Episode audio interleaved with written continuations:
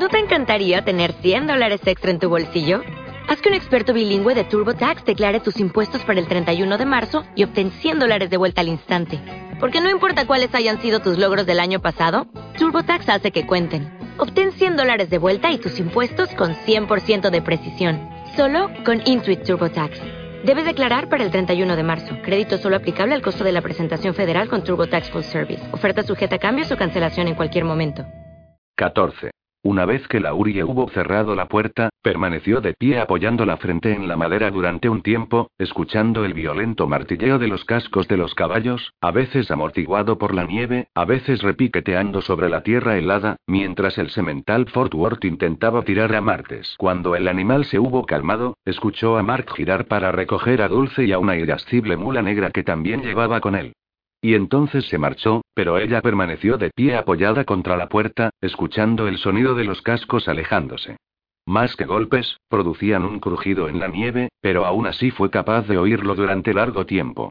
Finalmente incluso aquel sonido cesó, y solo pudo escuchar el tic-tac del reloj y los pequeños espasmos de la madera retorciéndose bajo la escarcha. Apagó la lámpara, atravesó la fría perrera y se deslizó sigilosamente dentro de la cama. Tembló durante unos momentos entre el frío de la muselina de las sábanas, pero acabó por arrebujarse bajo dos gruesas cubiertas de plumas, que la calentaron enseguida. Durante años, la familia había conservado una manada de ocas, casi única y exclusivamente para la confección de estas cubiertas. Con el tiempo tuvieron que dejar libres a las ocas en la pradera, y los coyotes dieron buena cuenta de casi todas ellas. Pero ya habían cubierto sus necesidades y las camas durarían casi toda la vida. Tan pronto como Laurie se calentó, empezó a llorar. Ella no solía ser así. Los hombres Matisón no tenían paciencia con las mujeres lloronas, y no les producían ningún tipo de lástima. Las mujeres Matisón aprendieron pronto a actuar sin comportamientos nerviosos de esta índole. Pero una vez dio rienda suelta a las lágrimas, lloró y lloró con más fuerza. Quizás porque había estado acumulando toda clase de penas durante demasiado tiempo. En la actualidad disponía de su propia habitación, con una ventana que tenía una abertura sencilla para el rifle, demasiado estrecha para herir a quien se aproximara. Sin embargo, los tabiques eran demasiado delgados para mantener los sonidos en privado, por lo que hundió su cara con fuerza en el plumón, y no permitió que su pecho emitiese sollozo alguno. No fue lo suficientemente silenciosa. A esas alturas, todo el mundo debería llevar profundamente dormido bastante tiempo, pero su madre la escuchó de todos modos, y llegó para sentarse a su lado en la cama. Métete bajo las mantas, más se las arregló para gimotear. Cogerás un resfriado. MRS. Matison se introdujo parcialmente en la cama, pero permaneció sentada. Sus dedos, entumecidos por el trabajo, se volvieron pesados, cuando indecisos, tocaron el pelo de su hija. Vamos, Laurie, vamos, Laurie. Laurie enterró su rostro bajo el colchón. Voy a ser una solterona. Anunció con rebeldía, sus palabras medio asfixiadas. ¿Por qué, Laurie? Hay muchos hombres, suficientes para todas. Al menos desde que acabó la guerra. Están por todas partes. Son peor que las hormigas en una tina de sobras de comida. Oh. Gimoteó Laurie con amarga exasperación. Pero si son todos unos ratones. Su mente no parecía funcionar bien. Obviamente, quería decir rateros. Era cierto que, a menudo, se requería la mano de obra de dudosa procedencia que rondaba por los alrededores, en busca de trabajo temporal. Si un ranger hiciera muchas visitas a una de las carretas donde solían alojarse, seguramente muchos de aquellos trabajadores desaparecerían, por lo que los ganaderos rogaban a los rangers que permanecieran lo más alejados que pudieran. Pero aquellos temporeros no eran malos hombres, profesionalmente hablando, no eran bandidos ni asesinos. La mayoría solo eran muchachos que se habían metido en algún problema al que no podían enfrentarse por sí mismos. Muchos de los ganaderos los preferían de esa clase, hombres que simplemente se dejaban llevar por el destino, pero que ahorraban el incómodo trabajo de despedir a buenos y leales jinetes que realmente querían quedarse y trabajar. Y además, no eran peligrosos para las chicas locales, pues ni siquiera entraban en casa ni para comer. Algunos reunían lo suficiente para alquilar un carro donde cocinar. Casi todos ellos habían jugado con la Urie, y la habían mimado, cuando era pequeña. Pero habían dejado de hacerlo en cuanto cumplió los 15. En la actualidad solían evitarla, quizás figurándose que la familia ya tenía bastantes problemas. Normalmente se cruzaban con ella, bajando la mirada, y musitaban. Hola señora, con un tímido tirón del borde del sombrero. Pronto se marcharían con sus carretas para ser contratados en otra parte y regresar más adelante. Laurie siempre había escogido a alguno de ellos para idolatrarle, e incluso se imaginaba estar enamorada de él, pero guardando una distancia adecuada. Después él continuaba su camino, sin sospechar que ella le recordaría a veces y soñaría despierta con él, durante meses y meses.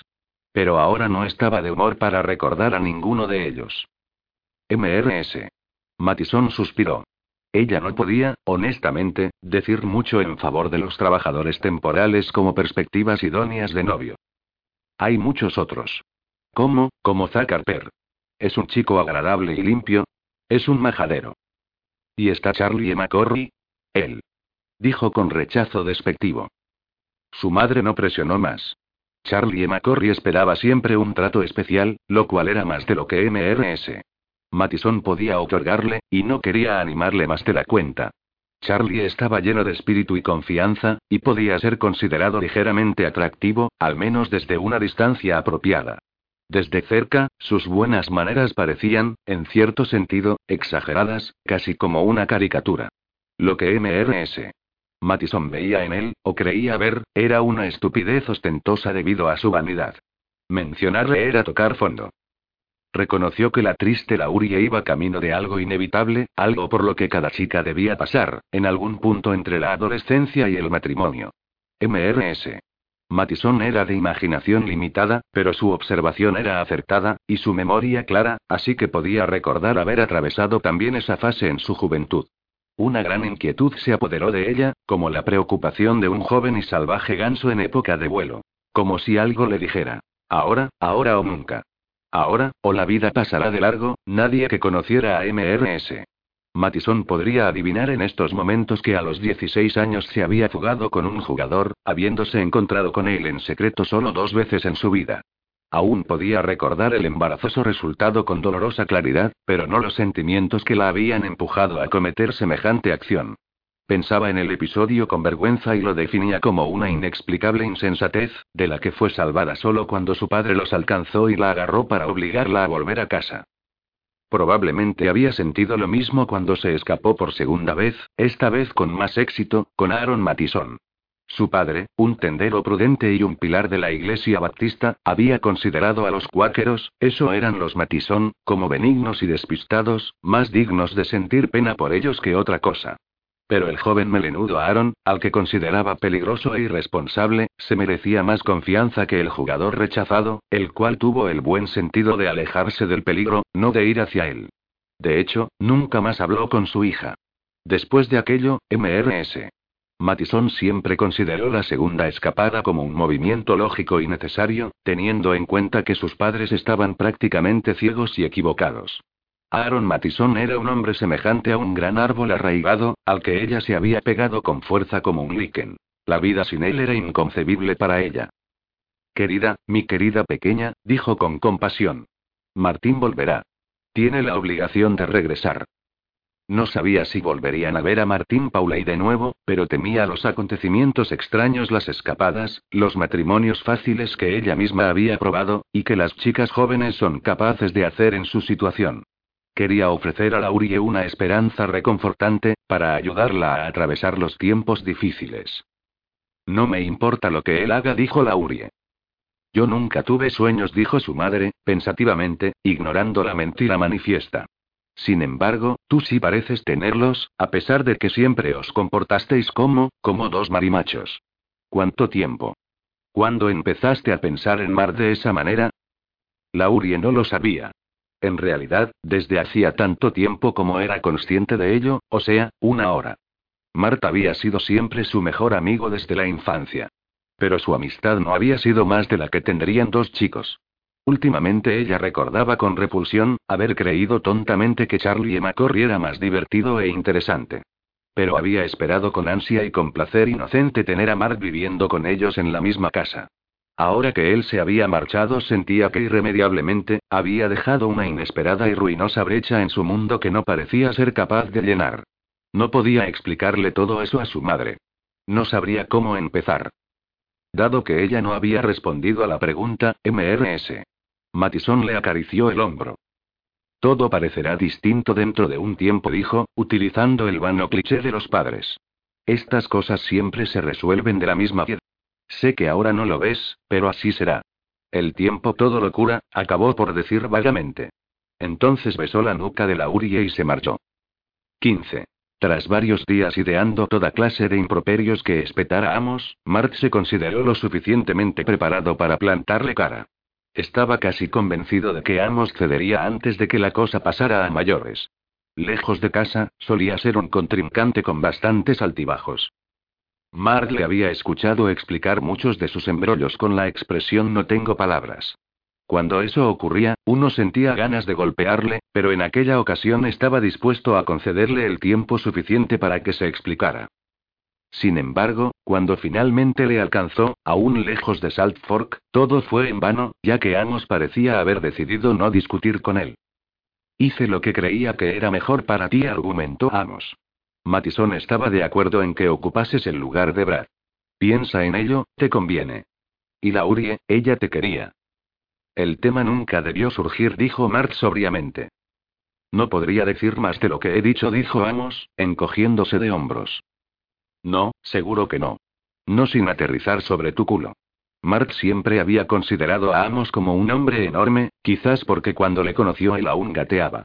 Pero en aquel instante, cuando Amos le miró fijamente a los ojos, Mark notó por primera vez en su vida que sus ojos estaban al mismo nivel.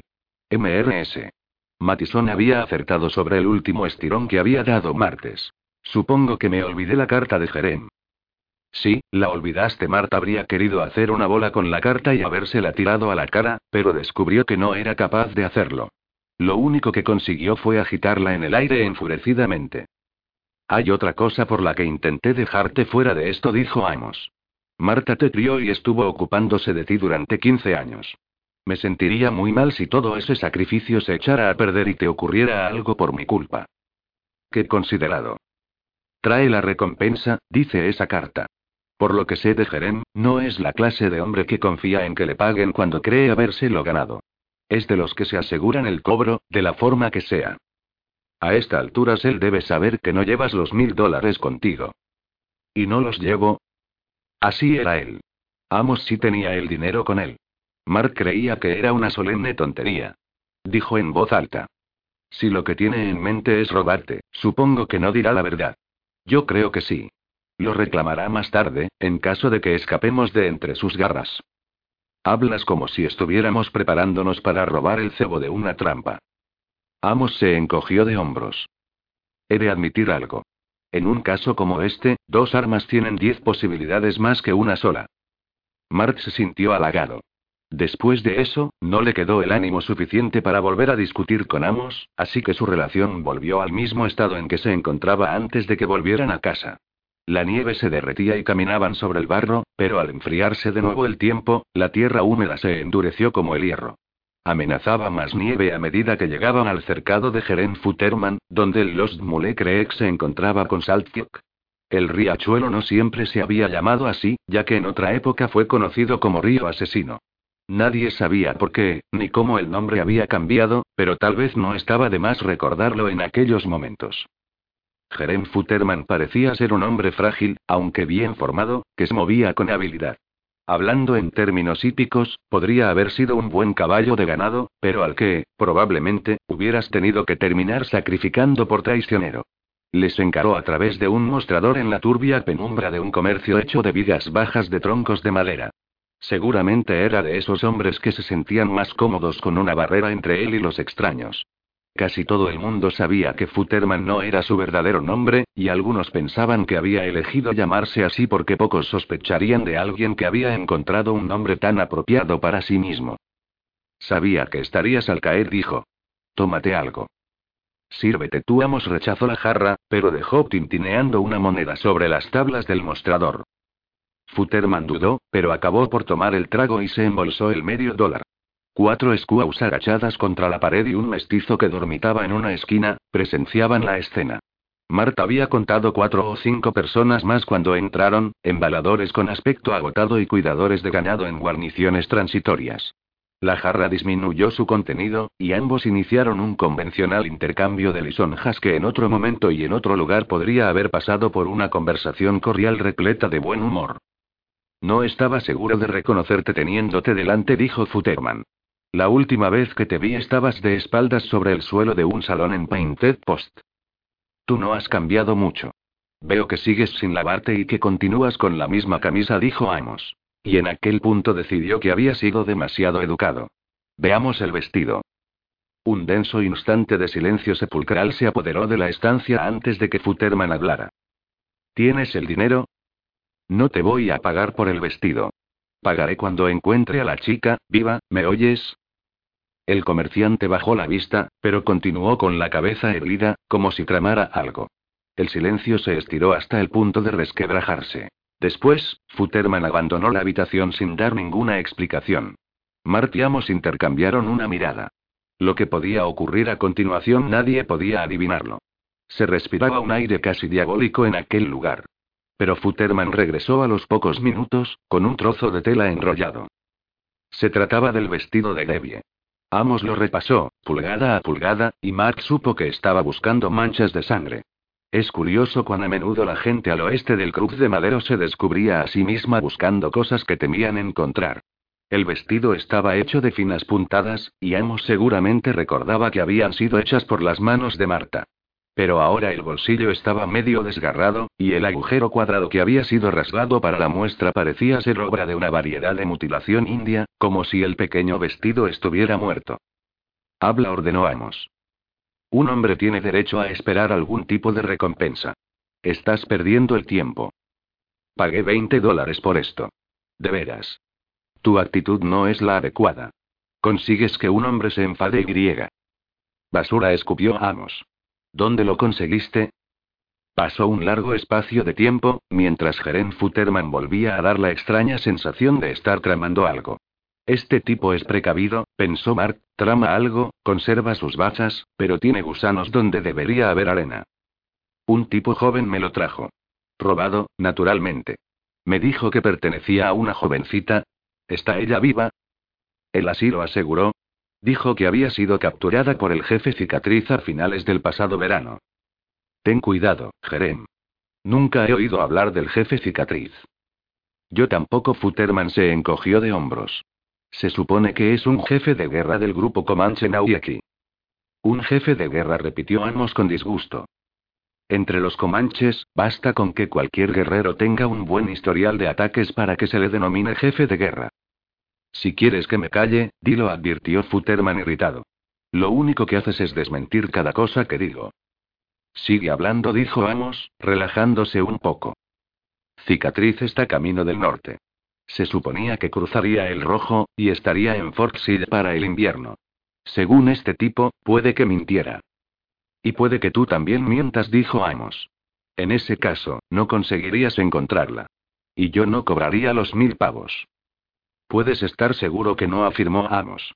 Guardó el vestido de Debbie dentro del bolsillo de su zamarra. Puedes quedarte a pasar la noche, si quieres. Escoge a alguna chica de entre las squaws. Las Squaws continuaban sentadas, imperturbables y con las miradas bajas. Mart observó que un par de ellas, con el brillante color de la mezcla de sangres en la piel, eran tan atractivas como cualquier otra chica. Sin embargo, Amos ignoró la oferta, y se limitó a comprar por 20 dólares una mula ligera cargada con maíz, tras una simbólica disputa por su escandaloso precio. Espero que vuelvas cuando la encuentres, le recordó Futterman. A depositar el dinero en estas manos, añadió mostrando sus manos sucias. Volveré si la encuentro, dijo Amos. Y también si no lo hago. Quedaba poca luz del día cuando tomaron el camino hacia el norte, a lo largo del Lost Mule Creek. Las nubes se abrieron y dejaron un espacio por donde apareció una luna llena, inmensa y roja al principio, más pequeña y pálida a medida que ascendía. Y en menos de dos horas, advirtieron que la solitaria pradera no era ni la mitad de solitaria que imaginaban, al menos desde el punto de vista de su propia seguridad aquella noche. El caballo semental de Mart fue el primero en apreciarlo. Empezó a levantar las orejas y a mostrar interés en algo invisible e inaudible, más allá del Lost Mule. Cuando finalmente relinchó supieron que había caballos cerca de ellos. Mart sujetó a su animal, levantando un poco el mentón del caballo, consiguiendo que el alboroto que el semental estaba a punto de provocar no llegara a producirse. Pero desde entonces, el caballo no dejó de quejarse y de mostrarse inquieto. A pesar de que se pudieron silenciar los gritos del semental, no ocurrió lo mismo con los de la mula que transportaba el cargamento. Un poco más adelante, alzó el rabo, levantó la cabeza, y rompió la noche con un rebuzno que hubiera alertado al mundo entero. Esa estúpida mula va a despertar a todo Kansas, dijo Mart. ¿Quieres que ate su rabo? He oído que si las mantienes con el rabo en alto no pueden rebuznar en absoluto. Amos nunca lo había oído antes, y se creía capaz de solucionar el problema por sí mismo. Eso es lo que me gusta de ti, dijo.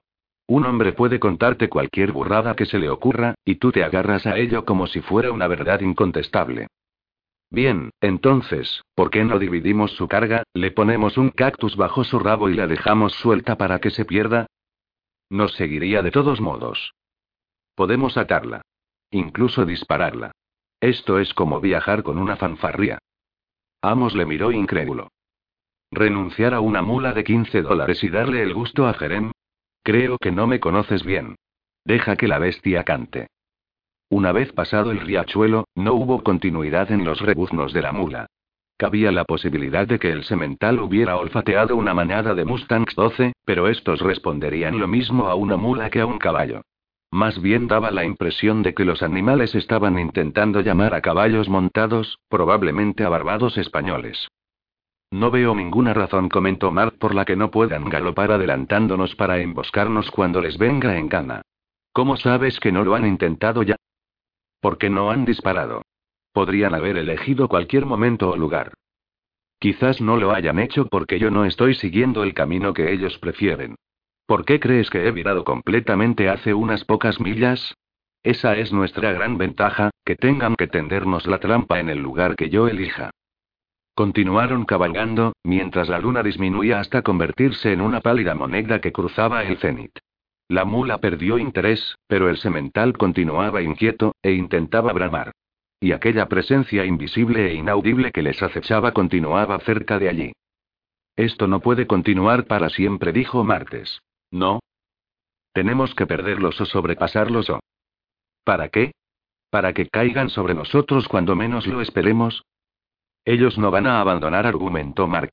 ¿Y si esta caza va a continuar durante días o semanas? Voy a hacer que concluya esta misma noche, aseguró Amos. Finalmente desensillaron en una zona de tierra accidentada, desde la cual partía el Lost Mule. Amos eligió un barranco seco, y encendieron un débil fuego entre la arena seca. Hasta aquel momento, Marta había hecho todo lo que Amos le había ordenado. Me gustaría saber lo que tienes planeado hacer, dijo al fin. Bien, ¿podemos fabricar un par de muñecos? Entonces Mark se reveló. No me digas que tengo que escuchar la historia de un tipo que rellenó de hierba su manta y avanzó entre la maleza. Ya la he oído un millón de veces. Cuando llega a la mañana, la manta está siempre clavada de flechas. Docenas de ellas, nunca una sola. No estoy hablando de indios. No, supongo que no. Más bien de imbéciles. Tanto en el póker como en la guerra, dijo Amos, lo que se necesita es un plan sencillo y estúpido. Lo único que tienes que hacer es convencerte de que todos esos viejos trucos siempre funcionan. Nunca intentes un plan complicado y astuto, porque puede que tu rival no lo siga. Normalmente se dejará guiar por su sentido común, y eso es precisamente lo que quieres que ocurra.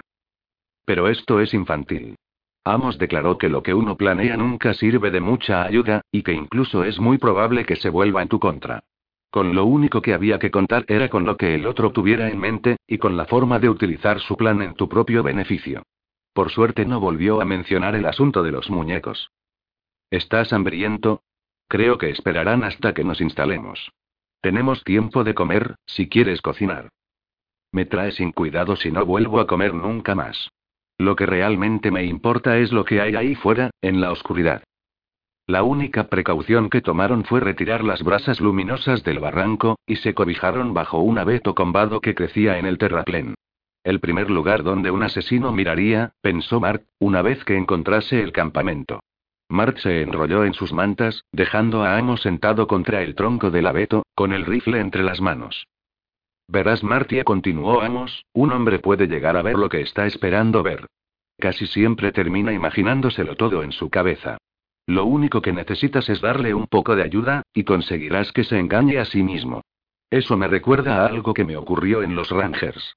El capitán Archer ofreció 500 dólares de recompensa por un tipo. Hoy en día nadie subvenciona con 500 dólares a los Rangers. La Asamblea Texana no lo hace, desde luego. Por coger a un tipo vivo, de nombre Morton C. Pettigrew. El capitán tenía su descripción en un pequeño panfleto. Estatura media, peso medio, pelo del color del pelo, ojos del color de los ojos. Espera un minuto. Calla. Temperamento sociable y altivo, tranquilo, pacífico y siempre creando problemas. No existe esa clase de hombre. Bien, el caso es que aquella estúpida descripción nos proporcionó a más de 40 hombres buscados. Casi en cada poblado de Texas encerraron a un tipo en el calabozo. Lo único que tuvimos que hacer nosotros fue irlos recogiendo, sin pagar un solo centavo. Los había de todas clases. Un pequeño y pelirrojo irlandés, un esqueleto andante tan alto como yo, un chino, y un montón de renegados mexicanos. Cada uno de ellos merecía ser colgado por algo, excepto el chino, al que tuvimos que dejar marchar. El capitán Archer estuvo pavoneándose por todo Texas de su magnífico plan, tarareando trae a casa la gavilla y hablando de presentarse para gobernador. Pero aquel asunto acabó con él. ¿Cómo? El sheriff de Castlerock agarró a un tipo que decía ser Morton C. Pettigrew. Enviamos a un hombre a Rhode Island, con la intención de desenmascararle, pero resultó que era su verdadero nombre, y no había ningún tipo de duda. Finalmente tuvimos que cubrir la recompensa con nuestros propios bolsillos. ¿Crees que lo intentarán con armas o con cuchillos? preguntó Mark nervioso. ¿Qué? ¿Quiénes? Oh, creo que serán cuchillos. Pero dejemos que ellos elijan. Sea lo que sea, cuando llegue el momento, nos apañaremos. Duérmete. Yo me encargaré. Todo lo que sabían era que algo iba a ocurrir. Sobre ese aspecto no albergaban ninguna duda.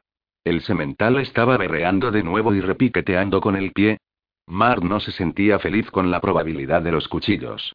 La mayoría de los americanos prefieren estallar en pedazos que enfrentarse a ser apuñalado y cortado por el afilado acero. Nadie parece saber por qué.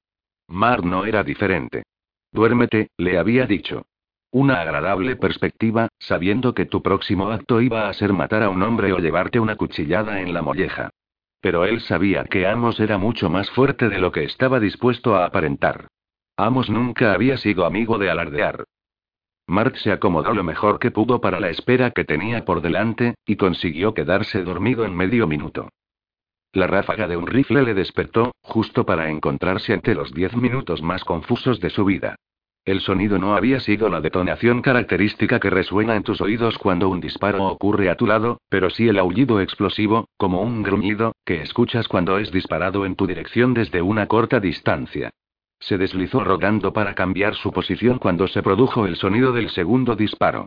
Alguien tosió cuando impactó una bala, hizo un leve ruido estrangulado, y se calmó. Amos no estaba bajo el abeto. El primer pensamiento de Mark fue que lo que había escuchado era su muerte. En la parte baja del barranco las ascuas del fuego continuaban brillando. Nada iba a ocurrir allí abajo. La acción había acontecido detrás del abeto, en el lado alto de la colina. Se arrastró sobre el vientre al lugar donde había escuchado el impacto del hombre. Dos cuerpos se encontraban allí, en vez de uno como esperaba, el más cercano a menos de 20 pies del lugar donde había estado durmiendo. Ninguno de los dos muertos era Amos. Y ahora Mark podía escuchar el sonido de los cascos de un caballo. Desde una pequeña cresta, a unos 100 pies, un rifle habló por dos veces. El segundo destello le indicó el lugar donde un hombre permanecía de pie, disparando deliberadamente hacia la parte baja del rastro trazado. Mark niveló su rifle, pero justo en el momento en que lo sujetó para asegurarse de su punto de mira con la escasa luz, la figura desapareció. El sonido del caballo se desvaneció, y la noche recobró la calma. Mark se resguardó y esperó. Esperó largo tiempo antes de escuchar una suave pisada a su lado. Cuando su rifle osciló, la voz de Amos surgió. Tranquilo, martes. El tiroteo ha acabado. ¿Qué demonios está pasando aquí? Futterman se ocultó. Mandó a esos dos arrastrándose hasta aquí. Fueron un blanco fácil desde donde yo estaba. Futterman, en cambio, consiguió demasiada distancia como para poder alcanzarle con tan solo un tiro. Corría como un gato escaldado. ¿Qué demonios estabas haciendo ahí fuera? Salí para ver si tenía mis 40 dólares consigo. No era la explicación que esperaba Mark, y Amos lo sabía. Quería recuperar las piezas de oro. Ahora están en mis bolsillos, aunque no sé qué fue de mis cuatro centavos. Pero ¿cómo, cómo hiciste para cogerles? ¿Qué puedes decirle a un hombre tan seguro de sí mismo, que sin darle ninguna importancia, te utiliza como cebo? Mark podría haberle dicho algo. Había habido un momento, cuando tuvo la figura de Amos claramente a la vista pero sin reconocerle, una simple presión en el gatillo, y Amos tendría ahora su cabeza esparcida por la tierra. Pero lo dejó estar. Era algo por lo que teníamos que pasar, sentenció Amos. Yo no estoy tan seguro de eso. Algo como esto nos puede acarrear problemas durante mucho tiempo. Amos no respondió a esta última observación. Mientras reanudaban la marcha, una densa bandada de nubes cubrió la cara de la luna. En menos de una hora, la nieve comenzó a caer, en copos tan grandes que sisearon cuando alcanzaron las últimas ascuas del fuego que habían dejado atrás. Lo único que encontraría el amanecer sería tres pequeños montículos blancos, difícilmente reconocibles debido a que se encontraban bajo un espeso manto de nieve. 16. A medida que se aproximaban de nuevo a Fort Sill, el invierno se revelaba con aguanieve, cellisca, y toda clase de contratiempos glaciares. Los indios empezarían a dispersarse tan pronto como la primera hierba se tornase verde, pero por el momento se habían concentrado allí, aumentado su número desde la llegada de las primeras nieves. Aparentemente, las tribus salvajes que habían tomado, al principio, con guasa la política de paz cuáquera, estaban apresurándose ahora para aprovecharse de sus ventajas. 300 refugios de huichitas, con sus típicas casas colmena, 400 de comanches, en tipis de cuero, y más de kiowas que de las otras dos tribus juntas, aparecían salpicando el terreno a lo largo de varias millas desde Caché Creek hasta el Bajo Medicine Bluff, y más allá de la boca de Wolf Creek. Nada se sabía de los Querena, ni de los Comanches Antílope, bajo el mando de Oso Bravo, Caballo Negro y Lobo Tendido, o de los Cochetaca, perseguidores de búfalos, bajo el mando de Mano Agitada.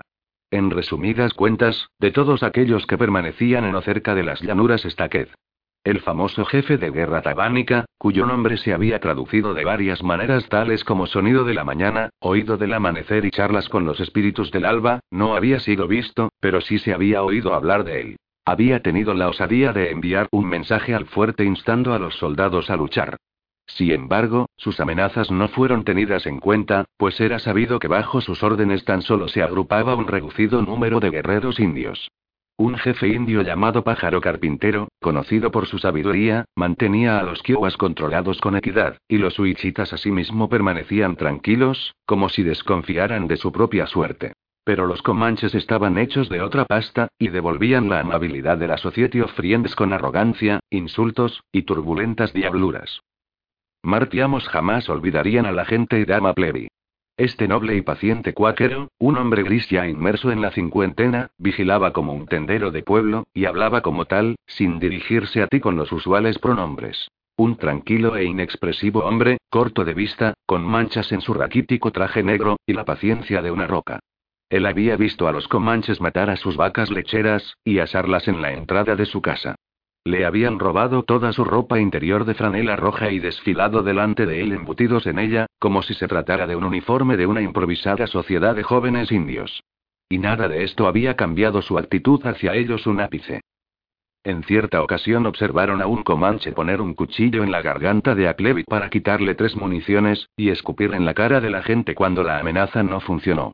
Aplevi simplemente permaneció sereno, con la mirada mustia, impasible, sin la menor señal de afrenta. Amos, que le miraba incrédulo, sacó rápidamente su ar.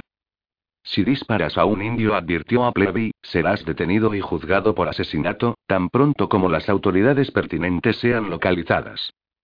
Amos bajó el arma. El comanche escupió en una lata de café abierta y se marchó. Tengo que hacer una tapa para eso, dijo a Nunca comprendieron a ese hombre, aunque tampoco podían desconfiar de él.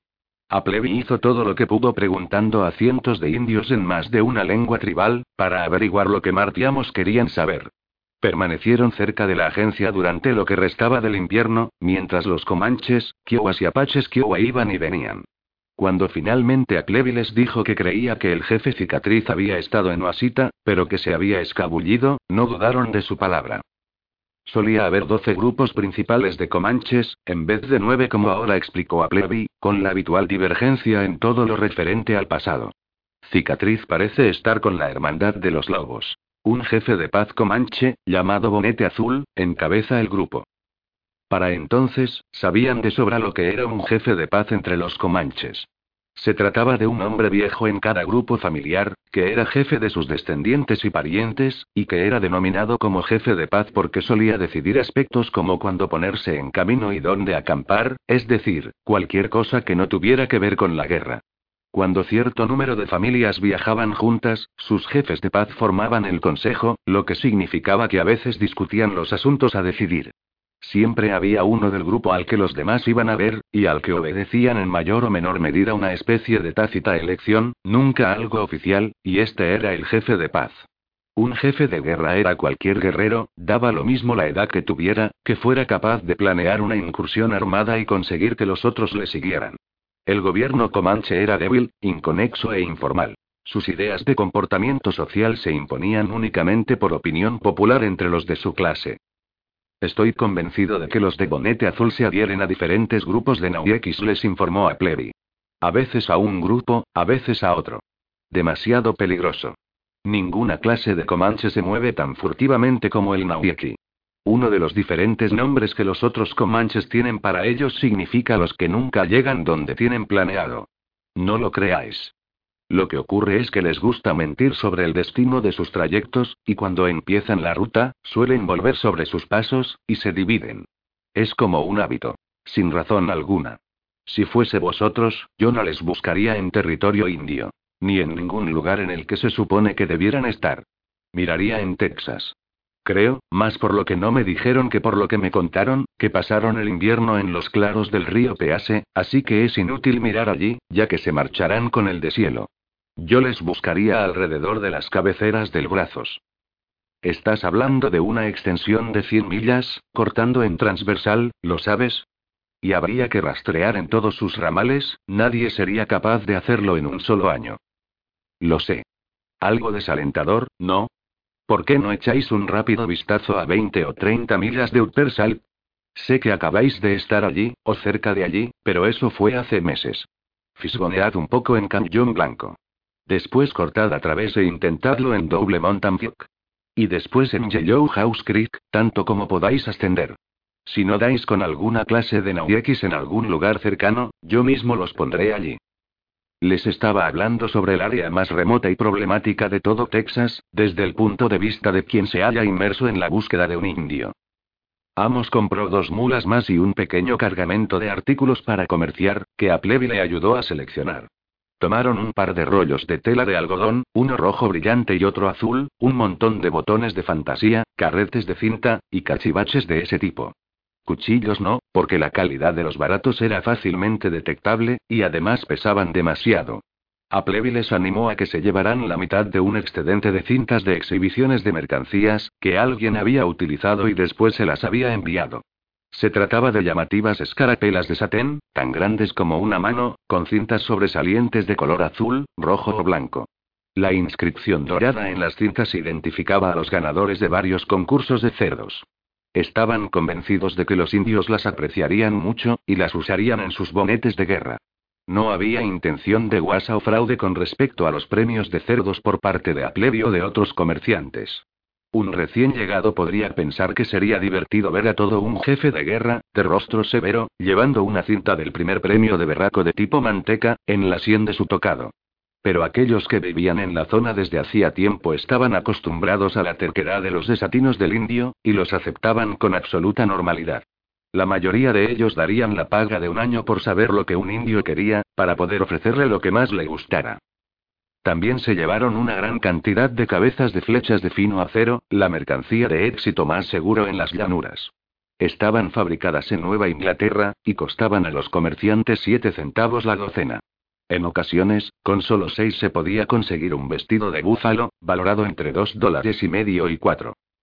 De esta manera se internaron a través de las lluvias y el lodo que trajo la primavera, practicando el lenguaje de signos, y aprendiendo el mercadeo según iban haciéndolo.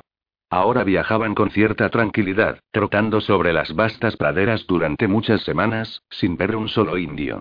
A veces encontraban señales indias, como cenizas calientes en hoyos poco profundos, como los que hacen los comanches, o las huellas frescas de un pony sin herradura. Pero ningún rastro que pudieran seguir. Explorando las vacías llanuras, es fácil comprender por qué nunca podías encontrar un poblado cuando llegabas armado para destruirlo. El vasto espacio en sí era la mejor fortaleza del Comanche, capaz de vivir toda su vida inmune al descubrimiento, invisible más allá del fin del mundo. Como si pudiera desaparecer a voluntad en la tierra de los espíritus, aquella que él solía describir como yacer más allá del crepúsculo. Entonces su suerte cambió, y durante un tiempo encontraron comanches en cada curva, en cada riachuelo. Marta aprendió, sin casi creerlo, la enorme diferencia en el comportamiento de los comanches en una incursión respecto a la que tenían en sus propios refugios. Con la protección de las llanuras infinitas, aquellos jinetes salvajes llegaban a ser amables y alegres, prestos a la hospitalidad. La generosidad era la clave de su vida en común, así como la despiadada ferocidad era su norma en campaña. Podían pasar sin esfuerzo alguno de un extremo a otro, y así, los guerreros que regresaban con el botín de un condado fronterizo saqueado, inmediatamente se convertían en los hombres más pobres de su poblado, repartiendo todo lo que traían consigo. El comercio que hacían era bastante satisfactorio para sus propósitos.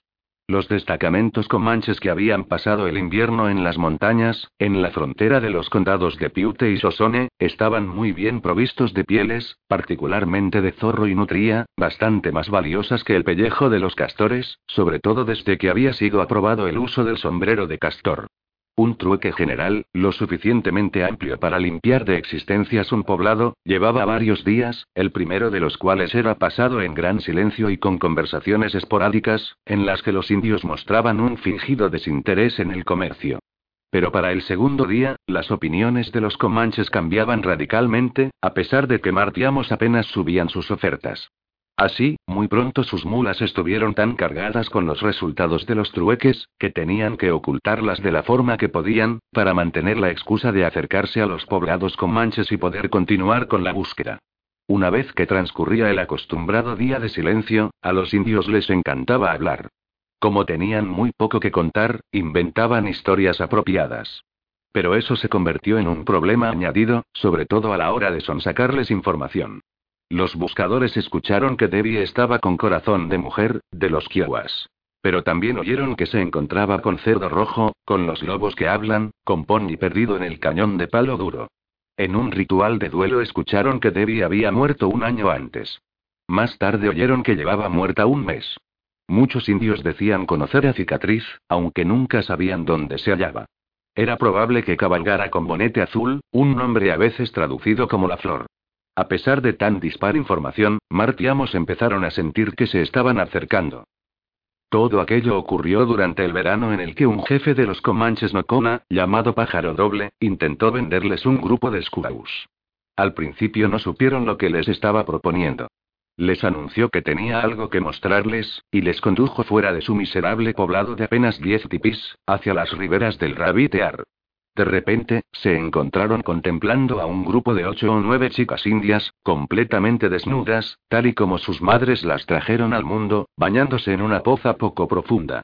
Las chicas se sentaron dentro del agua cuando aparecieron los extraños. Pájaro doble habló y lentamente las chicas se pusieron de nuevo en pie, y continuaron lavándose en tímido silencio, enjabonándose con hierba de oso el pelo cortado casi al rape. Pájaro Doble explicó en el lenguaje de signos que estaba sobrado de mujeres, pero que carecía del resto de cosas, especialmente de pólvora. ¿Cómo les gustaban? Gordas. Delgadas. Toma una y prueba.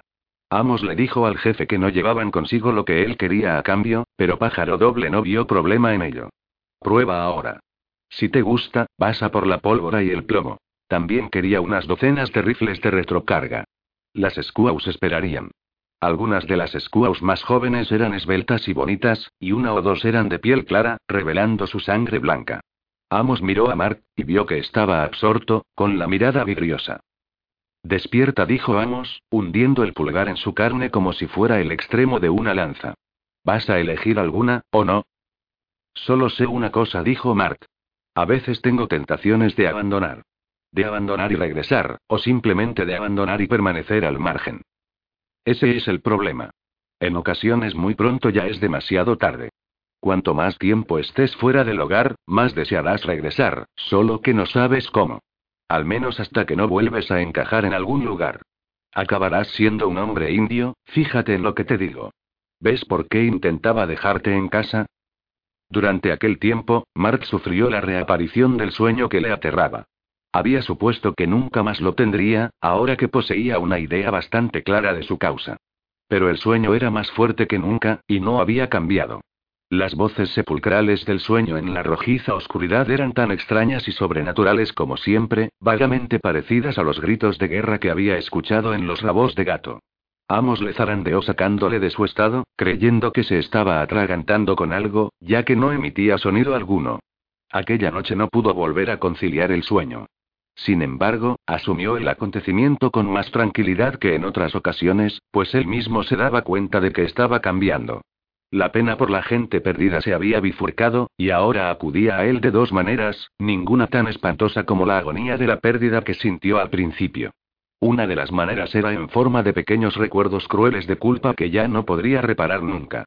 A veces había replicado a Marta, no había tenido tiempo para leer a Debbie, no le había agradecido a Henry el arreglo de su silla. En ocasiones, todos aquellos detalles volvían cruelmente en forma de punzantes recuerdos. La otra manera en que su pena regresaba era en forma de latigazos de nostalgia. Normalmente estos acudían a él cuando la situación se hacía embarazosa, o iba a peor. Mientras lo único que hacían era resistir sin una aparente esperanza. No tenía hogar al que poder regresar, esa era la única verdad. Por eso aquella nostalgia pronto se transformó en un profundo sentimiento de soledad, principalmente debido a la ausencia de Laurie. Aquella ausencia podía acarrearle preocupaciones de otra clase, pero al menos era viva y real, por muy lejos que ella se encontrara. Una frustración más inmediata era el no poder estar a la altura de Amos en el aprendizaje sobre los comanches. Estaba convencido que comprender lo que decían los indios era de extrema importancia. De acuerdo que el lenguaje de los signos era suficiente para comunicarse con ellos, pero también querían entender los comentarios que no llegaban directamente a sus oídos. Puede que Mark se estuviera esforzando demasiado. Pocas sílabas comanches tenían algo que ver con algún sonido en inglés. El truco de Amos consistía en sustituir el verdadero significado de la palabra por cualquier aproximación burda, mientras que Mart estaba intentando hacerlo correctamente, sin llegar a conseguirlo. Y entonces, Mart, accidentalmente, compró una Squaw. Lo que intentaba adquirir era una capa de zorro que ella llevaba, pero tropezó con dificultades. Su terquedad se apoderó de él, y regateó con toda su familia durante horas. En mitad de la discusión llegó Amos y permaneció observándole con curiosidad, hasta que su mirada fija acabó con los nervios de Martes. ¿Qué demonios estás mirando con esa cara de tonto? ¿Ves algo verde? Parece que tienes algún problema de entendimiento, ¿no? Estoy intentando hacerme con un buen pedazo de piel, eso es todo. Amos se encogió de hombros. Supongo que esa es una manera como otra cualquiera de llamarlo y se marchó. Mart señaló las pieles de zorro de nuevo. Finalmente cerró el trato bruscamente pagando más de la cuenta, impaciente por acabar. Y fue incapaz de hacerse con su posesión. Amos ya tenía bien atado el cargamento en las mulas, y era hora de partir. Pero la squaw sujetaba la capa a su alrededor y no dejaba de parlotear. Cuando explicó por señas que volvería enseguida, y escapó entre los tipis, Mar notó que un gran número de comanches se apretujaban en torno a él, mirándole de forma extraña. Desconcertado y furioso, cedió, y se abrió paso entre ellos dirigiéndose a su caballo. Al tiempo que montaba, la joven Squaw reapareció inesperadamente, exactamente como había prometido.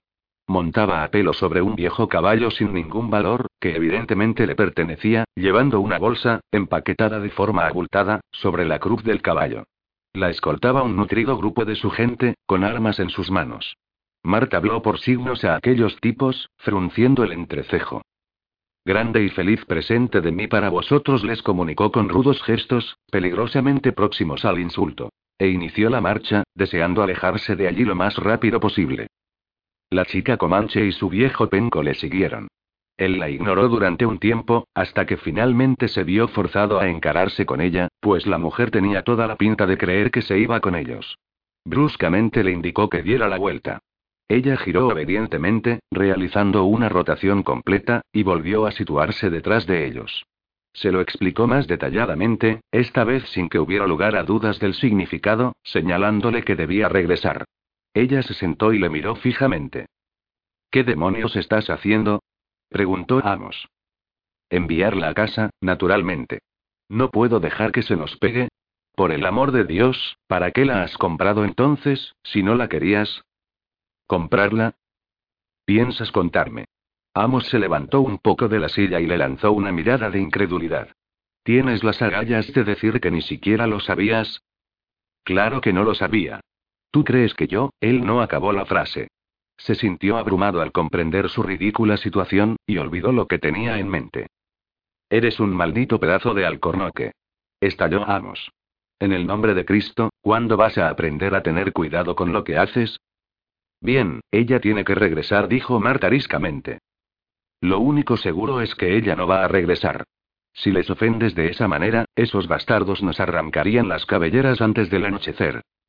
Oh, condenada pesadilla, se quejó Mart. Estaba tan desesperado que... Cállate.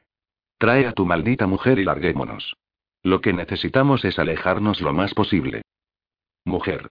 Esto no puede estar sucediendo, pensó Martes. Un tipo con mi suerte no puede durar mucho tiempo. Debería haber sido asesinado hace tiempo. Y puede que, sea eso precisamente lo que ha ocurrido. Este caballo lleva un fantasma sobre la silla. Intentó no prestar atención a la chica, pero cuando acamparon a la luz de las estrellas, su presencia se hizo significativa, dando de beber y atando a los animales, encendiendo el fuego, y llevándoles agua. A pesar de que no le permitieron cocinar aquella noche, ella les observó atentamente mientras freían judías y filetes de antílope, y después mientras preparaban café en la misma cacerola de freír. Mart se dio cuenta que ella memorizaba todos sus movimientos, para ser capaz de complacerles algún día. Aprovechó para examinarla de reojo. Era una mujer bastante joven y de pequeña constitución, que apenas llegaría al metro y medio de altura. Su cara era ancha y plana, acartonada para su edad, aunque con una expresión vagamente agradable. Como la mayoría de las mujeres comanches, su piel era amarillenta, de un color más clara que la de los hombres, y su pelo era muy corto, según la costumbre comanche. Cuando Amos la interrogó sobre su nombre, este resultó ser un complicado galimatías prácticamente imposible de aprender. Sonaba algo así como Tsalata Comaltanamra. Quiere que la llames mamá, interpretó Amos, y se rió a carcajadas cuando Mart respondió de manera obscena. Amos se divertía de lo lindo con aquella situación. Ella intentó explicarles con el lenguaje de signos el significado de su nombre, pero no tuvo mucho éxito. Aparentemente, se llamaba algo así como ocas salvajes volando y graznando en la noche, o tal vez patos que hablan toda la noche en el cielo. En todo el tiempo que estuvo con ellos, Mar nunca llegó a pronunciar su nombre de forma que ella lo pudiera reconocer. Normalmente, cuando se dirigía a la mujer comenzaba con la expresión mira, y ella terminó por aceptarlo como su nuevo nombre. Amos, por supuesto, insistía en llamarla MRS. Pauley. Llegó la hora de acostarse, a pesar de los esfuerzos de Mart por retrasar el momento. Amos se enrolló entre sus mantas, pero no mostró signos de quedarse dormido. Yacía allí tan despejado como un gorrión, aguardando con deleite la siguiente situación embarazosa para Martes. Este trataba de ignorar a la pequeña mujer comanche mientras extendía sus mantas, esperando que ella le concediera el suficiente espacio para sentirse cómodo. Nada más lejos de la realidad. Con movimientos tímidos, respetuosos, completamente prosaicos, colocó sus propias mantas encima de las de Martes. Él ya se había preparado para esto, así que tenía muy pensado lo que debía hacer, sobre todo para no proporcionar a Amos una inolvidable e hilarante historia sobre él. No quería lo más mínimo a aquella mujer comanche, pero no le quedaba más remedio que pasar la noche con ella. Y estaba decidido a hacerlo, si antes la vergüenza no acababa con él. Se sacó las botas, y lenta y cautelosamente, dobló las mantas sobre él. La chica comanche no mostró impaciencia ni duda, sino que aceptó lo inevitable, deslizándose bajo las mantas y acurrucándose a su lado. Ella estaba muy limpia, de hecho, era un buen ejemplo de pulcritud para él. Siempre que disponían de agua, las mujeres comanches se bañaban a menudo, e incluso llegaban a romper la superficie helada de un río para introducirse en él. También solían frotarse con salvia, particularmente tras la menstruación, convirtiéndolo casi en un ritual obligatorio. Parecía tan pequeña, y estaba tan asustada, que él sintió lástima. Por un momento pensó que la noche iba a ir bien. Pero de repente, tenue pero muy presente, e inconfundible, percibió el olor de los indios. No se trataba de un olor repugnante. Tenía sobre todo que ver con el humo de sus fuegos, con la piel salvaje que usaban, y con los búfalos, sin los cuales eran incapaces de sobrevivir. Se suponía que a esas alturas debía estar ya acostumbrado al aire humeante de sus hogares, y haber superado el miedo insensato que había aparecido en su juventud. Sin embargo, apartó las mantas y se incorporó. Necesito agua, dijo en Comanche. Ella se levantó al momento, y le trajo un poco. Un sonido ahogado llegó desde donde Amos yacía. Mark tuvo una visión momentánea de la cara roja de Amos y de sus labios comprimidos, un instante antes de que cubriera su cabeza, intentando enterrar la risa que ya no podía reprimir. La furia se apoderó de Mark, de forma tan violenta que permaneció temblando durante unos instantes, incapaz de alejarse de allí. En cuanto pudo moverse, se internó en la oscuridad, calzado únicamente con sus calcetines. Temía matar a Amos si permanecía escuchando aquella risa soterrada. Había ideado una excusa que darle a ella cuando regresara. Le explicó mediante signos que un tabú de su medicina le obligaba a dormir solo por un período de tiempo indefinido.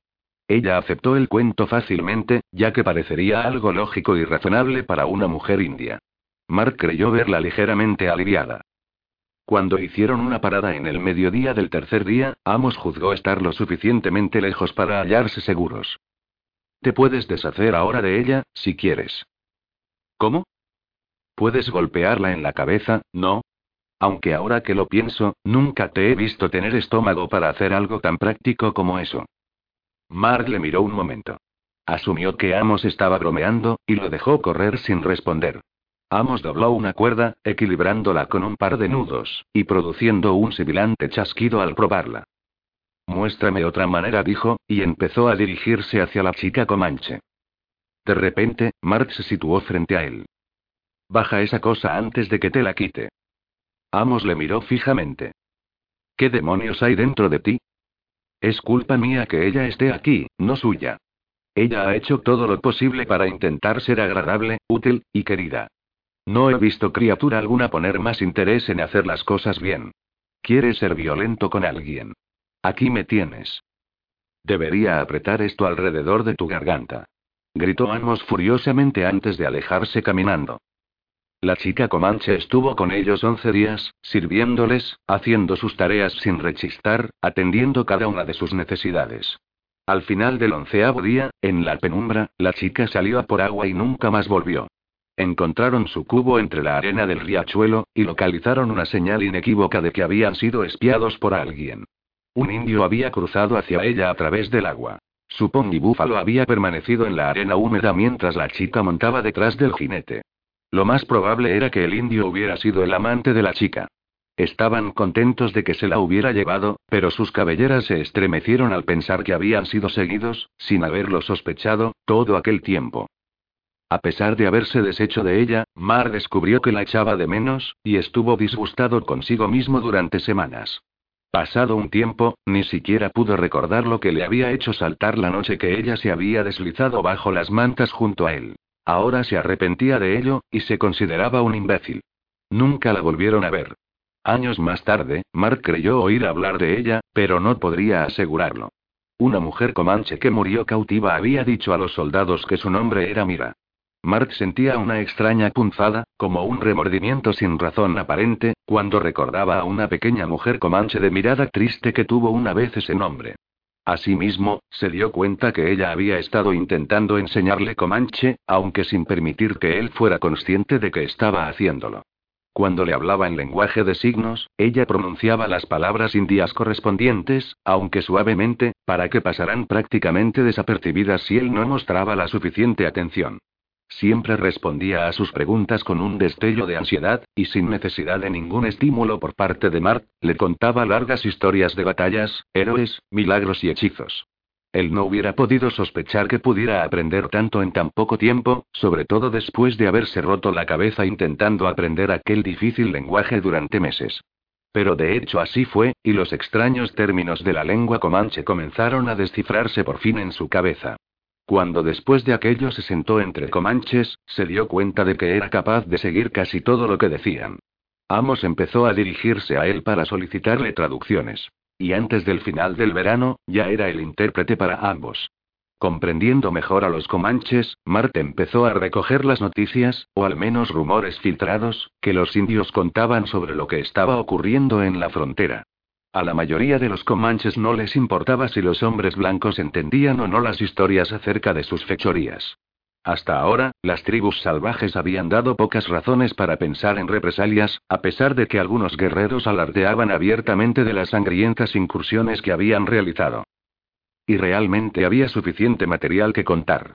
Tabanánica, habiendo desafiado de nuevo a la caballería sin obtener satisfacción, asaltó Fort Sill por la noche para escapar con 20 monturas entre caballos y mulas.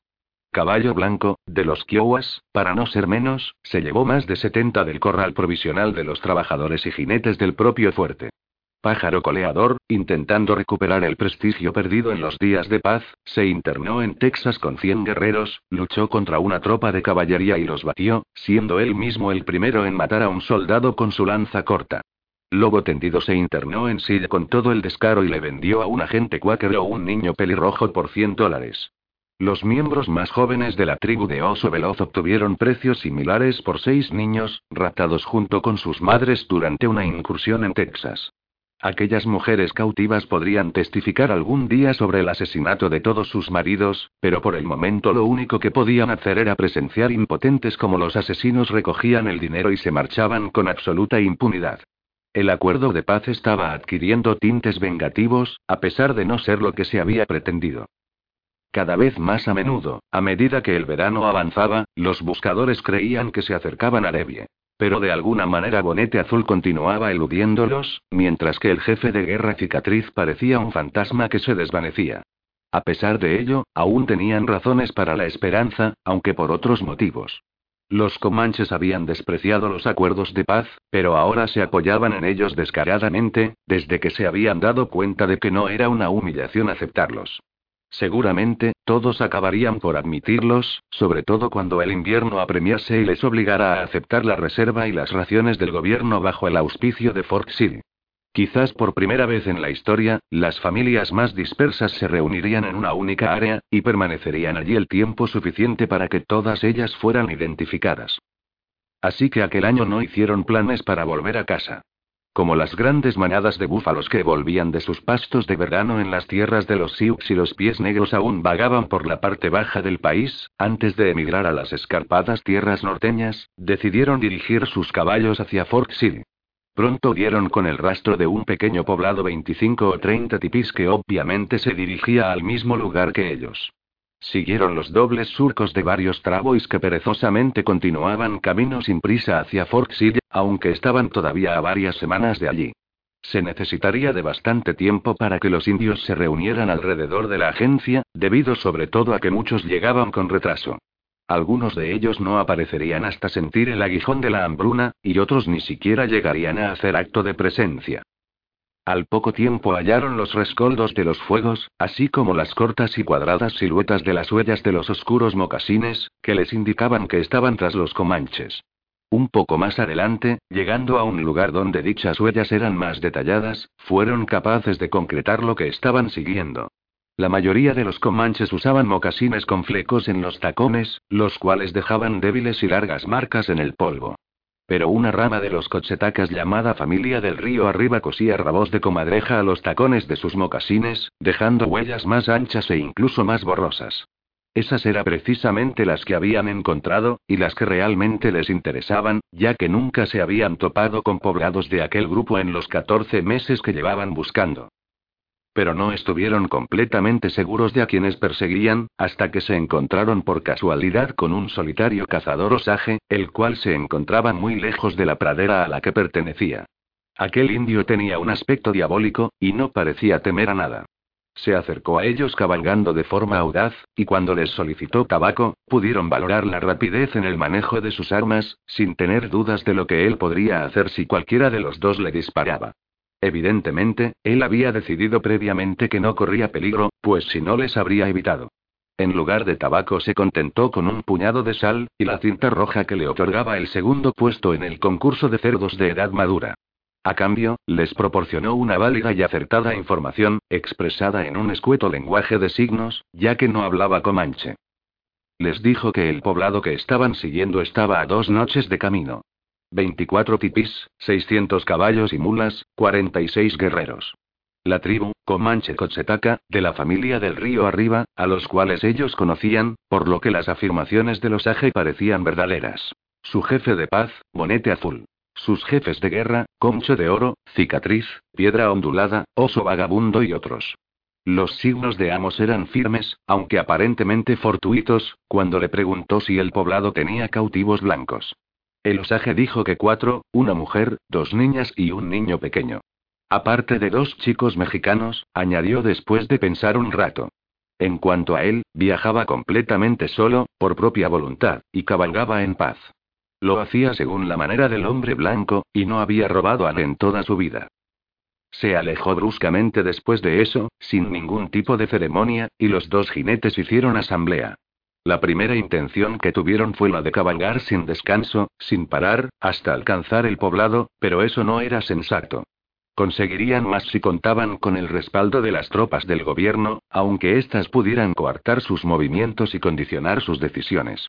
Y los nobles cuáqueros eran los más adecuados para interceder en la liberación de la chica, ya que podían manejar el asunto con menos riesgo de confrontación. Un error en aquel punto podría acarrear alguna medida contra la propia chica.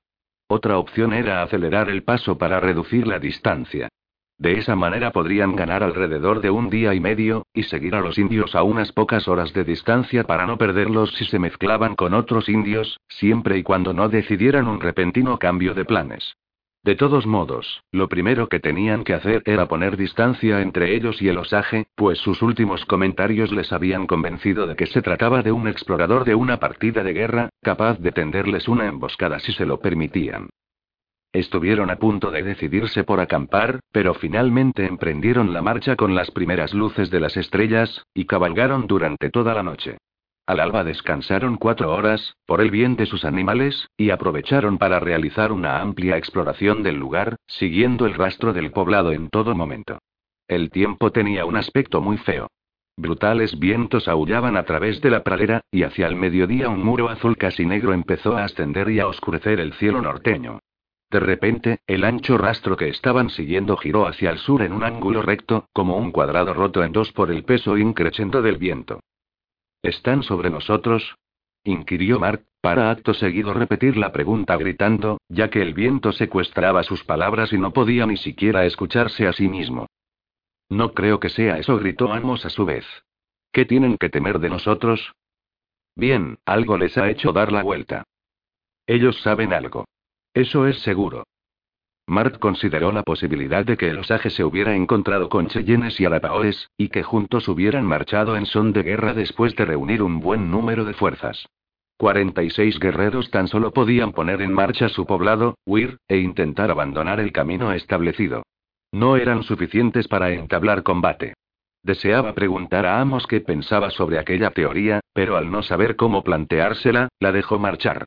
Además, estaba empezando a sospechar algo más. Y aquella vez, el temor con el que observaba el panorama que se les presentaba tenía una justificación, no se trataba de ningún fantasma infantil. El cielo y el viento vaticinaban un peligro mortal que se aproximaba, la clase de peligro de la que no tenían manera de escapar. Hacia media tarde, los malos presagios se cumplieron. A medida que giraban ligeramente sobre el rastro que seguían, descubrieron que este correspondía ahora a un movimiento de trote rápido, casi una carrera sin control. Sobre ellos, el cielo se había vuelto negro, llenándose de profundos gemidos.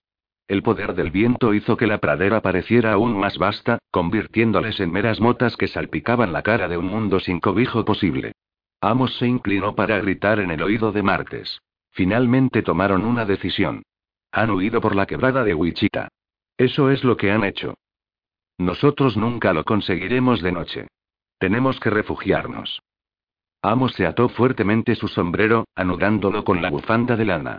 La de Mart se había soltado y luchaba por escapar, como un animal presa del pánico, más o menos como se sentía el propio Martes. Vio a Amos retorcerse en su silla para mirar en todas las direcciones, apretando los ojos contra las punzadas del viento. Parecía un hombre buscando desesperadamente una vía de escape, pero realmente estaba intentando localizar el grupo de mulas. Los caballos se dejaban guiar dócilmente ante una tormenta, pero las mulas se daban de cabeza hacia ella intentando mantener el tipo. Durante un instante, las mulas mostraron tendencia a girarse a favor del viento, para seguidamente intentar permanecer junto a los caballos. Ahora estaban retrocediendo, tal y como comprobaron en las pequeñas manchas antinaturales que había sobre el polvo. Amos pronunciaba inaudibles maldiciones. Hizo girar a su caballo fustigándolo fuertemente, y forzándolo a volver sobre el camino recorrido. Mart intentó seguirle, pero el semental Fort Worth se encabritó y luchó, sin estar dispuesto a obedecerle. Lo espoleó con dureza, y cuando el caballo se tranquilizó tiró de las riendas con todas sus fuerzas. Hijo de puta. Masculló. Ambos, hombre y caballo, podían morir fácilmente si el semental continuaba actuando de aquella manera. El gran cuello del animal no soportaba doblarse más. Y en esos momentos tenía la cabeza muy baja, en un arco incomprensible y extremo. Más atrás, Amos alcanzó a la primera mula, y después a la segunda. Cuando giró a favor del viento, la mula más resistente era la única que mantenía la comida en sus alforjas, y la que permanecía más rezagada por culpa de tener las correas tan apretadas. El semental permanecía inamovible en sus trece cuando Amos regresó. Ambos, Mart y el caballo, estaban perdiendo la paciencia, y parecían querer despedazarse mutuamente. La nariz de Mart había comenzado a sangrar, y un hilillo brillante se había congelado sobre su labio superior. Tenemos que escapar de este infierno. Le gritó Amos. Por el amor de Dios, échale el lazo o haz algo con ese maldito caballo. De mala gana, y con el rabo completamente izado, el semental recuperó la calma, bajo los efectos de las riendas. Mart puso una soga a la mula, anudándosela al ronzal, y pasándosela por detrás del cuello. Una vez la soga estuvo atada al cuerno de su silla, la mula avanzó, a veces sentándose, a veces con una especie de trote y dando botes, pero al fin y al cabo caminando junto a ellos como estaba acostumbrada a hacer. Todavía no eran las cuatro, pero la noche ya era cerrada. La oscuridad era más densa que en cualquier otra noche que hubieran vivido anteriormente, hasta el punto de ocultar implacablemente la pradera. Durante un breve instante, una franja de cielo amarillo se mostró en el horizonte sur, para luego disminuir y desaparecer en la oscuridad, empujada bajo el contorno del mundo. Amos señaló una oscura línea cerca del horizonte, difícilmente más visible que una minúscula hebra. No se podría definir de qué se trataba, o a qué distancia se encontraba. Con esa débil luz traicionera no se podía estar seguro si se trataba de media milla o de quince. La oscura marca en la tierra podría corresponder a unos sauces, situados en una hondonada de un riachuelo, o al menos en un barranco seco. Si no era otra cosa más que un trecho de maleza, sus oportunidades iban a ser muy escasas. Se dirigieron hacia allí, cabalgando lo más rápido que pudieron. Comenzó a nevar, en un fino encaje de agujas de hielo que podía ser escuchado y sentido antes de ser visto. Las partículas de hielo viajaban horizontalmente, paralelas a la Tierra, a enorme velocidad. Eran un susurro afilado contra el cuero, introduciéndose en la ropa, llenando el aire de siseos. Este delicado bombardeo aumentó velozmente, llegando en ráfagas y nubes, para finalmente convertirse en una lluvia a borbotones. Y al mismo tiempo, el viento aumentaba. No esperaban que golpeara con tanta fuerza, pero así era. Les estaba demoliendo, robándoles el aliento, mientras la nieve no cesaba de golpearles las espaldas, como si no fueran más que dos sacos de grano. Los caballos se sentaron, debido a la fuerza que el viento ejercía sobre sus patas, haciéndoles trastabillar y tropezar a medida que avanzaban. Los largos pelos de sus rabos azotaban sus hijadas, e incluso algunos mechones eran arrancados por la fuerza del viento. Momentos antes de ser cegados por la nieve y la oscuridad, Mark logró vislumbrar la cara de Amos. Presentaba un aspecto anémico, grisáceo, casi verde, y ni siquiera parecía su rostro. Parte de su fuerza y vigor habían desaparecido. Las facciones de Amos solían tener un aire rígido, casi sin expresión alguna, pero era más a consecuencia de su actitud que de su naturaleza. En realidad, sus rasgos solían denotar una inexorable confianza y seguridad, pero ahora estos se habían evaporado. Obligaron a sus caballos a acercarse, apoyándose mutuamente, chocando sus rodillas casi continuamente. Era la única manera de permanecer juntos, al no poder casi verse y estar ensordecidos por el caos ululante. Cabalgaron durante largo rato, golpeados por el viento como frágiles hojas. No pensaban en la dirección a seguir. La tormenta misma se encargaba de ello. Solo cuando los caballos arrastrados por el viento comenzaron a vacilar, Mark creyó que se habían pasado de largo el lugar que habían visto. Su silla resbalaba hacia atrás, arrastrada hacia los riñones del semental debido a la resistencia de la mula. Buscaba a tientas el extremo de la correa para asegurar la cincha, pero sus manos estaban tan rígidas debido al frío que temía que en vez de eso se aflojase, resbalase el pasador, y de esta manera perder la mula, la silla, el caballo e incluso dar con sus huesos en el suelo a consecuencia de un tirón. Esto acabará pronto, pensó, probablemente nada de todo esto va a aguantar mucho tiempo. No creo que los caballos resistan, y supongo que nosotros no lo haremos después de que ellos hayan caído, su garganta estaba irritada. Estalactitas de hielo estaban formándose en su nariz. Y sus pies comenzaban a entumecerse. Habían tirado sus gastadas botas de búfalo la pasada primavera, y no se habían preocupado de confeccionarse unas nuevas, ya que esperaban pasar el invierno cómodamente instalados en Fort City. No tiene sentido asustarse antes de tiempo, se dijo a sí mismo, a medida que su respiración aumentaba. Un hombre no puede hacer nada más. Puede que no salgamos de esta. O puede que sí. Aquello que no puedan hacer los caballos, tampoco podremos nosotros hacerlo. Empecinados en continuar avanzando, se precipitaron sin advertirlo en una caída de profundidad desconocida. Amos fue el primero en tropezar cuando llegaron a la pendiente. Su caballo cayó hacia adelante cuando la tierra se desequilibró bajo sus pezuñas, y entonces desapareció. Incluso en medio del rugido de la tormenta, Marte escuchó el restallido del cuello roto del animal.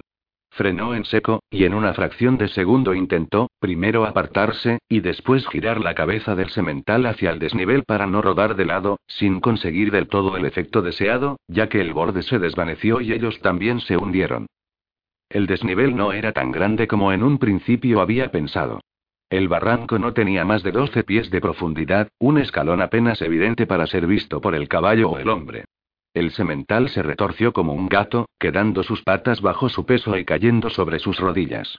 La mula se precipitó encima de ellos, agitando estúpidamente sus patas, y los tres forcejearon a un tiempo para separarse. Mar nunca supo cómo lograron salir de aquel barullo sin apenas daños. Una vez que tuvo a sus dos animales bajo control, empezó a buscar a tientas a Amos. Dieron el uno con el otro, ciegos en mitad de la oscuridad y de la nieve, y juntos guiaron al semental y a la mula para salir del barranco, en busca de un refugio. En pocas yardas tropezaron con un sauce de gran tamaño, recién vencido por el viento. Y en ese preciso instante supieron que iban a sobrevivir. El lastimoso período de tiempo que pasaron antes de salir de allí quedaría en sus mentes como un terrible recuerdo. Estuvieron atrapados en aquel barranco durante más de 60 horas. La primera noche fue la peor, sobre todo en algunos aspectos. El aire era denso debido a la nieve seca, pero el viento, cerniéndose con fuerza huracanada sobre unas mil millas de pradera, no permitía a la nieve asentarse, o amontonarse, ni siquiera en la gruta donde se habían refugiado. Era imposible hacer un fuego. El viento soplaba tanto entre las paredes de la hondonada, que la madera que intentaban prender al abrigo de sus chaquetones inmediatamente desaparecía en pequeños chispazos blancos. Mart hizo un boquete en la helada tierra de la cueva, pero incluso ahí el fuego tampoco duraba. Sus cantimploras se habían solidificado por causa del hielo, y ni los cereales ni la carne seca se les deshelarían sin la ayuda del agua. Improvisaron anórax y envolturas para los pies con las pocas pieles que les quedaban en las bolsas, y se pasaron la noche pataleando para entrar en calor. En algún momento de aquella misma noche, el semental Fort Worth se soltó y se adentró en la tormenta. Con el ulular de la ventisca no lo escucharon marchar. Durante el siguiente día, la nieve empezó a desplazarse en forma de nubes a través de la pradera, y el barranco comenzó a cuajarse de ella. Fue entonces cuando se dieron cuenta de que quizá habían cometido un error al refugiarse allí en vez de seguir en campo abierto. Habían puesto envolturas a los cascos de la mula, para que no se helasen sus pezuñas, y la habían alimentado con ramitas de sauce. Con hojas de empaquetar y ramas reforzadas improvisaron un vivat bajo el sauce, donde a pesar que la nieve iba cubriéndoles tenían un lugar donde finalmente lograron encender un fuego. Derritieron nieve y guisaron carne de caballo, haciendo turnos para no dormir demasiado. Los interminables períodos en los que permanecieron enterrados vivos fueron rotos por salidas a por leña o ramas de sauce, o bien para frotar las patas de la mula. Pero la tercera noche fue la peor en otros aspectos. Habían confeccionado calzado con aros de sauces y pellejo de caballo, todo ello atado con cuero calentado al fuego, aunque Mart era de la opinión de que aquello no iba a funcionar. Él había estado pataleando contra el suelo helado, montando tal alboroto que no había podido escuchar el imperceptible cambio en el bramido del viento cuando la ventisca empezaba a morir. Estaba convencido de que aquella pesadilla iba a continuar para siempre, y así lo aceptaba, hasta el punto de pensar que únicamente la muerte les traería la única paz posible. Yacía rígido e inerte en su rincón bajo la nieve, moviéndose perezosamente cada hora, por costumbre, para prevenir a Amos de dormirse hasta la muerte. Intentó imaginarse cómo sería estar muerto. Estaban tan próximos a ello, en aquel refugio parecido a una tumba, que ya nunca volvería a sentir la muerte como a una desconocida. Sus cuerpos podían no ser encontrados, para ser debidamente enterrados. Podrían pudrirse, y los cuervos se encargarían de dejar sus huesos bien limpios. En poco tiempo, las lluvias torrenciales se llevarían sus esqueletos, rompiéndolos y esparciéndolos en piezas hasta que flotaran como madera. Un fémur aquí, una costilla allá, un cráneo lleno de gravilla medio enterrado en el lecho seco de un río.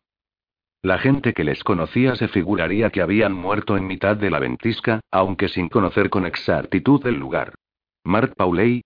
Se perdió el pasado año en la tormenta, Mark Pauley lleva cuatro años muerto, diez años, cuarenta años, no. No. Incluso su nombre dejaría de existir en la mente de cualquiera. Tan simple como eso. Amos le sacó de aquel extraño devenir que estaba siguiendo su mente. Marte estaba en un sueño próximo al coma, cuando notó que Amos estaba cantando, si podría llamarse a eso cantar. Era más un gruñido, con largos y roncos tonos que salían de su irritada garganta. Mart alzó la cabeza y escuchó, preguntándose, con una desesperación próxima a la indiferencia, si Amos se habría vuelto loco, o deliraba. Cuando estuvo más despierto reconoció algunas palabras comanches. El escalofriante sonido era un cántico. El sol verterá vida sobre la tierra para siempre. Cabalgué sobre mi caballo hasta que murió. La tierra hará crecer nueva hierba para siempre. Luché con mi lanza hasta que sangré. Las estrellas surcarán el cielo para siempre. Deja los huesos de mi pony sobre mi tumba. Era una canción fúnebre comanche.